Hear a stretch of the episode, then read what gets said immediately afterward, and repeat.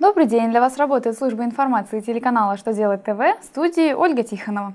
В этом выпуске вы узнаете, как изменились правила заполнения платежных поручений на перечисление налогов и взносов, какие поправки в КОАП предполагают повысить эффективность госзакупок, как можно отчитаться перед налоговыми органами, если компания или ИП не вели деятельности. Итак, о самом главном по порядку – Внесены изменения в правила указания информации в реквизитах распоряжений о переводе денежных средств в уплату платежей в бюджетную систему России. В частности, уточнили порядок заполнения платежек при перечислении страховых взносов. Теперь официально установлено, что при заполнении статуса плательщика в поле 101 организации должны указывать показатель 01. Кроме того, определены особенности заполнения платежек при оплате налогов за налогоплательщика третьим лицом.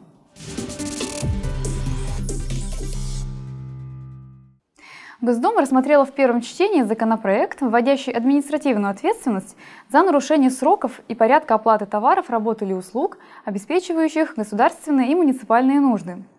Авторы проекта предлагают штрафовать должностных лиц госзаказчиков на сумму от 30 до 50 тысяч рублей за первое нарушение и дисквалифицировать их на срок от одного года до двух лет при повторных нарушениях. Данные изменения должны сократить риски поставщиков и исполнителей и заставить госзаказчиков вовремя оплачивать исполненные обязательства.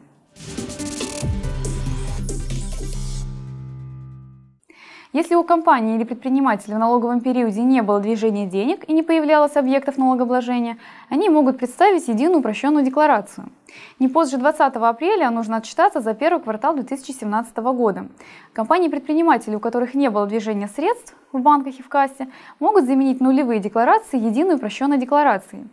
При этом налогоплательщик вправе выбрать, сдавать ему единую упрощенную декларацию или нулевки по каждому налогу. Но важно помнить, что по НДС даже нулевая декларация сдается в электронном виде.